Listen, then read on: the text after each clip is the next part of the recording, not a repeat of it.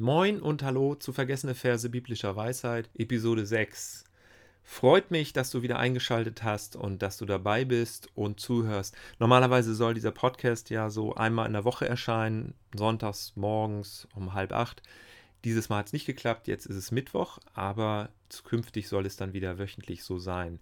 Beim letzten Mal haben wir uns eine Episode aus dem Alten Testament angeguckt und haben eine aus einer kleinen Randnotiz abgeleitet die Frage, ob Regeln und Gesetze nur für die kleinen Leute und die abhängigen Leute gelten, nicht aber für die Mächtigen. Heute kommen wir zum ganz ähnlichen Thema und leiten das ab aus einer Randnotiz im Neuen Testament, nämlich bei dem Evangelisten Matthäus. Und da wird aus der Sicht der Ohnmächtigen oder der Geringmächtigen wird Gott in einer ganz bestimmten Weise betrachtet. Und das wird von den Mächtigen, in dem Fall den religiös Mächtigen, unterbunden, soll unterbunden werden, dann aber wird es in einer prophetischen Form wieder unterstützt und bestätigt, dass die Sicht und die Perspektive der kleinen Leute, der ohnmächtigen Leute auf Gott, dass die ihre Berechtigung hat und wichtig ist. Warum beschäftige ich mich damit und warum ist das relevant und interessant für mich? A, es ist deshalb interessant, weil es ein Licht darauf wirft, wie die Kirche, überhaupt religiöse Institutionen und die Gesellschaft letztendlich mit Kindern umgeht, welchen Platz Kinder haben, wie Kinder gesehen werden in der Praxis. Es geht nicht in der Theorie darum, wie man mit Kindern sieht und welche hm, Würde man Kindern zuspricht, sondern in der Praxis, wie es wirklich gehandhabt wird, dass Kinder ernst genommen werden und eine Stimme haben, die sie sich sonst selbst nicht so verschaffen können im Gesamtbild der Gesellschaft. B, warum beschäftige ich mich damit? B, es ist interessant, sich zu fragen, im Vielzahl der eigenen inneren Stimmen, welchen Platz das eigene innere Kind hat, wenn man mal das Ganze etwas psychologischer deutet und ob man einen Zugang hat zum eigenen inneren Kind. Dazu gleich mehr. Erst einmal die Begebenheit, um die es geht und die Randnotiz, die wir uns heute anschauen, ist zu finden beim Evangelisten Matthäus, Kapitel 21, ab Vers 15. Als nun die Hohenpriester und die Schriftgelehrten die Wunder sahen, die er tat, und die Kinder im Tempel rufen hörten, Hosanna, dem Sohn Davids, da wurden sie ärgerlich und sagten zu ihm, Hörst du, was sie rufen? Jesus antwortete ihnen, Ja, ich hör's. Habt ihr nie gelesen, aus dem Mund der Kinder und Säuglinge schaffst du dir Lob? Und er ließ sie stehen und ging aus der Stadt hinaus nach Bethanien. Dort übernachtete er. Hochinteressante Begebenheit und ein sehr, sehr cooler Jesus, oder? Ich finde diese Anmerkung des Evangelisten so trocken und so cool, wie er es ausdrückt, dass er schreibt, und er ließ sie stehen und ging aus der Stadt hinaus, nachdem er ihnen eine provokante Frage gestellt hatte. Unglaublich, wie Jesus mit dem religiösen Führungspersonal umgegangen ist. So ist er mit den sogenannten Sündern, den Bedürftigen, den Schwachen, den Minderheiten, den Ohnmächtigen nie umgegangen. Interessant. Eine Randbemerkung dabei hier ist die Rolle der Kinder und darauf möchte ich mich konzentrieren. Die Kinder stoßen einen bestimmten Jubelruf aus, nämlich Hosanna dem Sohn Davids, ein alter hebräischer Ruf, so etwas wie ein Hoch auf. Oder Hosanna wörtlich aus dem Hebräischen, Gott hilf doch. Von daher äußerst bedeutungsvoll, dass das hier ausgesprochen wird, denn das zeigt, dass Jesus aus der Linie Davids stammte und Königswürde hatte und einen Königsanspruch hatte, den zumindest die Kinder bei ihm wahrgenommen haben, dass sie ihn als König angesehen haben. Die Schriftgelehrten, die religiösen leitenden Personen und das Führungspersonal des Tempels, die waren da extrem ärgerlich darüber.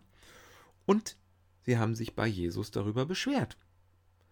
Jetzt möchte ich aber nicht zu sehr in die inhaltlichen und theologischen Details eintauchen, was Sohn Davids bedeutet und was Hosanna bedeutet und was da überhaupt in dem ganzen Geschehen abläuft. Als Jesus nämlich zuvor mit dem Esel auf einem Esel nach Jerusalem hineingeritten war, dann gab es auch noch die sogenannte Tempelreinigung. Er heilte auch noch Menschen und in diesem ganzen Geschehen passiert es eben auch, dass die Kinder da diese Jubelrufe ausstoßen. Was für mich jetzt in diesem Podcast interessant ist, ist, dass überhaupt von Kindern gesprochen wird, dass da Kinder im Tempelbezirk waren und dass die etwas rufen, was das religiöse Establishment empört, was Jesus aber verteidigt mit Hilfe eines alttestamentlichen Schriftzitats. Habt ihr es nie gelesen? Aus dem Mund der Kinder und Säuglinge schaffst du dir Lob? Gott schafft sich also Lob aus dem Mund der Kinder und Säuglinge. Also da, dieses ganze Geschehen, das ist diese Randnotiz, auf die ich mich konzentrieren möchte. Und es stellt einige Fragen, die mir wichtig sind.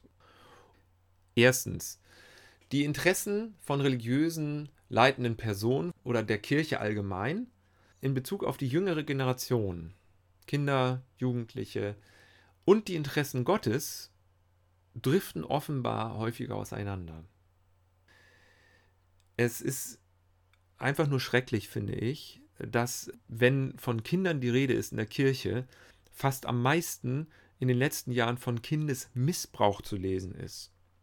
Das heißt also, es werden Kinder, nicht nur in der Kirche natürlich, sondern auch sonst, werden emotional, verbal oder sexuell missbraucht. Und es ist wichtig, dass das aufgedeckt wird und dass das auch für solchen Aufschrei und auch so eine Empörung sorgt, damit es immer mehr geächtet wird, damit es immer mehr eingedämmt wird. Übergriffigkeiten und Missbrauch gegenüber dem schwächeren Menschen in unserer Gesellschaft, wozu Kinder zählen. Also, Kinder werden missbraucht in der Kirche, in religiösen Institutionen. Kinder werden aber auch manchmal nicht, wenn wir nicht von so etwas ganz Schrecklichem sprechen, sondern etwas neutraler. Kinder werden einfach nur manchmal geduldet. Das ist kein Missbrauch, aber das ist auch keine positive Unterstützung, Förderung, Stärkung von Kindern. Und das ist auch kein Einräumen einer Stimme von Kindern, sodass man sagt, sie haben eine Stimme, sie können sich äußern, sie können sich beteiligen, sie haben selber Erkenntnis Gottes und manchmal mehr als Erwachsene. All das geschieht nicht, wenn Kinder nur geduldet sind in der Kirche, in religiösen Institutionen oder mit einem anderen Wort beschrieben zur Aufbewahrung gegeben werden, damit sie nicht stören, wenn der Gottesdienst oder andere Veranstaltungen laufen.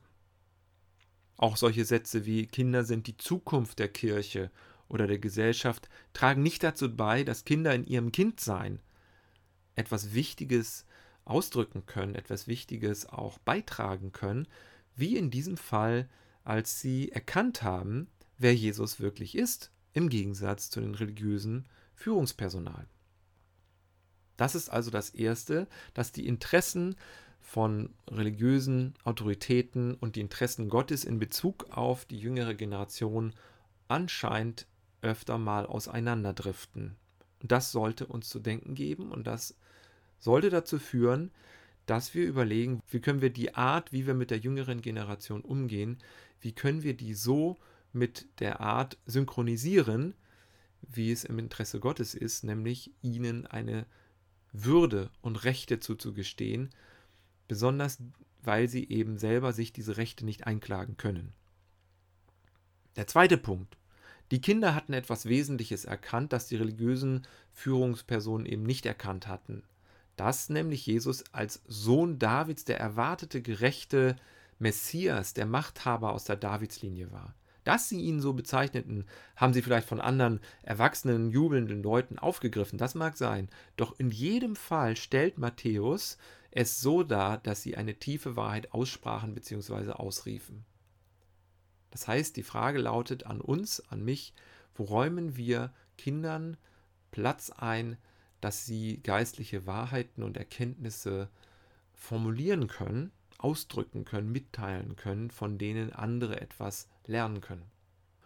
Und der dritte Punkt schließlich, hier wird es auch nochmal besonders interessant, wenn wir das Ganze psychologisch deuten, dass wir überlegen, wie kommen wir in Berührung mit dem Kind in uns, mit der Lebendigkeit, mit der Ursprünglichkeit, mit der Quelle von Kreativität, mit ja auch so ein bisschen Quatsch machen, mit Spielen, mit lustig sein, aber auch mit hilflos sein, schwach sein, ohnmächtig sein, verwundet sein, alleingelassen sein. Wie kommen wir mit diesen Dynamiken in uns, wie kommen wir damit in Berührung?